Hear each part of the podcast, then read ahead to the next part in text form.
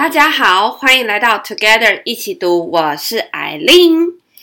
记得当时决定要加入 Podcast 录制的其中一项很重要的动力，就是输入加输出，才能真的将吸收的知识内化成为自己的。不论是正确的输入，或是确实的输出，两个都很重要。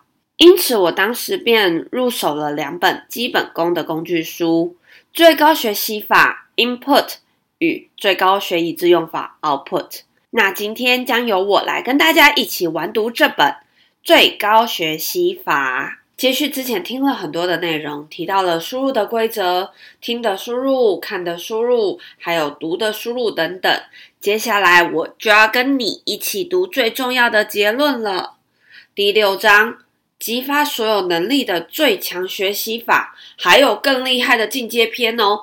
第七章，激发输入力，突飞猛进的方法。其实从学生时期到工作，有些人甚至成为父母。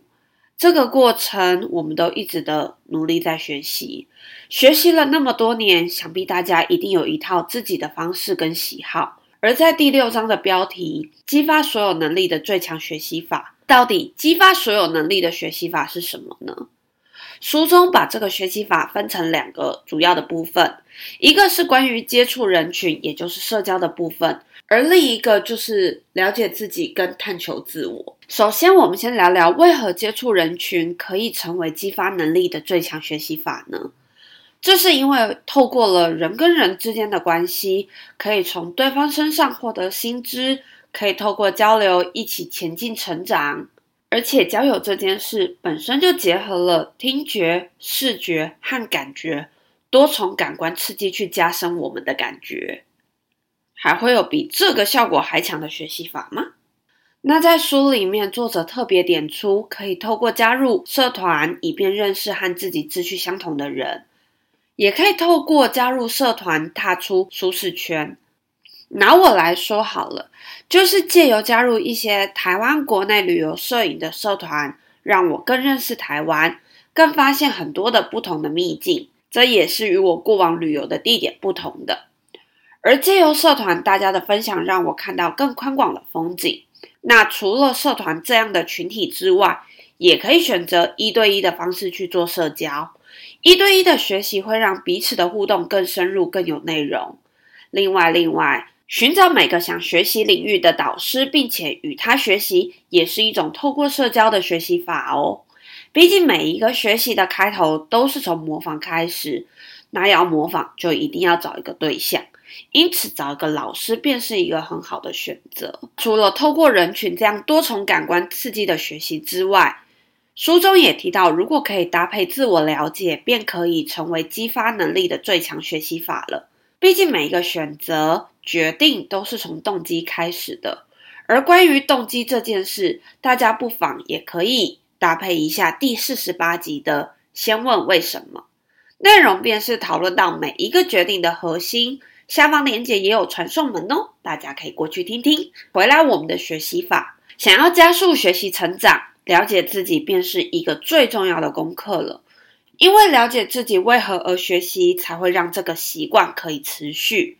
就像我自己，因为想要吸收更多元的观点，还有国际大事，并且搭配语言能力的训练，便要求自己每天至少要读一篇英文版的《经济学人》。其实多年前，我们公司是有免费提供这个刊物的资源的，只是当时并不觉得自己需要这个能力，因此也没有学习的意愿，就看一天，休息一个月。根本就没有效果，因此我自己真的觉得了解自己的需求是对于学习非常关键的因素，毕竟这才是动力所在呀。透过了解自己，既然是一种学习法，做法更是多元了。生活中我们常会从历史的借镜中学习，并且建立自己的逻辑思考力，或是从考试啊、检定、补习班等具目的的学习。那除了上面的方式之外，透过玩乐一样也是可以学习的哦。其实透过外出旅行或是享受生活，都是一种学习的做法。那是因为外出旅行可以帮助我们开拓视野，而旅行中的意外也会训练我们的抗压性，并且因为去了自己没有去过的地方，没试过的行程，这些踏出原本舒适圈的行为，让我们有学习接触不同事物的机会。这不就是在生活中学习吗？那以上便是作者提出可以激发所有能力的学习法了，也就是借由与人交际的方式来制造火花，或是透过自我的了解来激发自己的能力。那说完学习法了，在这本书最后的最后。作者便在第七章要跟大家说说激发输入力、突飞猛进的方法有哪些了。作者在书里面提供了几种方式，像是精炼化记忆法啊，输入后直接输出，建立脑内情报图书馆，学习不能太贪心，善用睡前时间及提升记忆力。就让我稍稍为大家整理一下刚刚讲的这些方式了。第一个。作者提到的精炼化记忆法，其实就是反复式记忆，并且加以的整合。那反复式记忆法又是什么？反复式记忆法就是把内容输入，接着输出，并且回馈。举例来说，就像读一本书，把内容读进去，再把重点写出来，并且注入自己的想法，作为对这本书的回馈，就是一个完整的循环了，也就是反复式记忆。而精炼化记忆法除了回馈之外，更进一步与自己的经验或是即将发生的计划整合，是不是听起来更加扎实？第二个呢，就是输入后直接输出，其实也是激发输入力的好方法哦。我自己是觉得比第一个再简单一点啊，毕竟知识输入再把它说出来，虽然还是需要会整，但比起整合还是简单一点。下次看完一本书、一篇文章或是一部电影，试着把它说给你的家人、另一半或是朋友听，或是记入日记中，都是很好的方式哦。第三个就是建立脑内情报图书馆。作者将自己的大脑建立成一个图书馆，并且把所有的资料按种类还有内容有秩序的放在这一个脑内情报图书馆里面。此外，书里面同时也提到作者推崇的曼陀罗计划表，就是透过九宫格把情报分成放在外层的八个大项目，再依据这八个大项为中心，再分成八个小项，共计六十四个项目的分类表。老实说，我觉得这样的分类方式还蛮有趣的，也就是可以为每一个知识或者每一个数据在脑中找到家。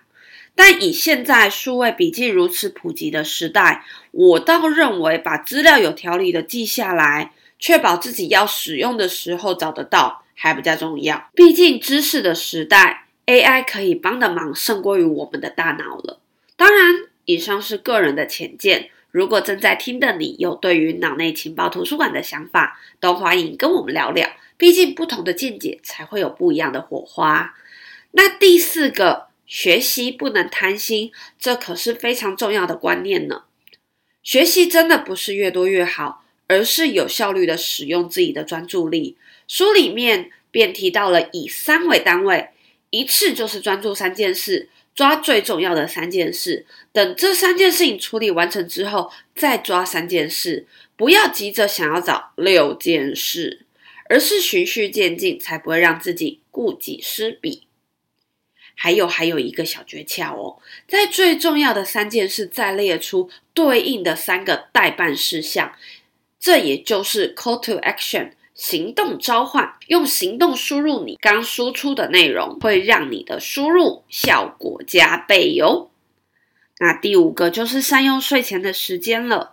关于这点呢，其实还蛮多书里面都有提到的，包含之前一起读也有读过。为什么要睡觉？及唐凤的破框思考力都有提到，善用睡前的黄金十五分钟，不要带有太多思考，输入就对了。而大脑便会透过睡眠期间的动眼与非动眼睡眠，将知识从暂存区搬往储存区，这真的很神奇呢。那最后一项第六点，提升记忆力。讲到这边，记忆力还是很重要的。有好的记忆力，才能做好输入，才能建立好完美的脑内情报图书馆。但记忆力到底要怎么提升呢？这边作者一样提到三项：一个就是运动，因为运动会让脑袋活化，让记忆力变好。第二个就是休息，适度的休息才会提升专注力，而有良好的专注力才能帮助我们的记忆力升级哟。那第三个就是移动，这点老实说，我个人是觉得还蛮奇妙的。作者其实想表示的就是，改变场所学习可以刺激我们大脑海马回里面的细胞，而海马回它其实就是负责记忆的工作了。刺激这个海马回的细胞，等同于刺激我们的记忆力。这个我倒是没有试过，不知道在听的你有没有试过呢？如果有的话，一样跟我分享看看，是否真的对记忆力有帮助呢？那以上就是我整理的第六跟第七章的内容了。用这本书的封底做个结论：将学习 in 并且 put 在大脑中，才是真真正正的 input 了。最后的最后，如果你是想要知道有效学习方法的盲人，懊恼记不住所学内容的人，提不起劲学习的人，想要提升输出质量的人，找到正确的方法。增加自己的输入能力真的很重要。听完了这集，不要忘记再回去听听前几集，复习一下哦。让我们有方法的 in，正确的 put，就能确实的 input 了。今天的内容希望你喜欢。如果喜欢我们的节目，也请给我们五星好评，且推荐给你身边也喜欢阅读的朋友。欢迎留言写下你对这集的想法与意见。祝大家有一个愉快美好的一天，Together 一起读，与你下次见。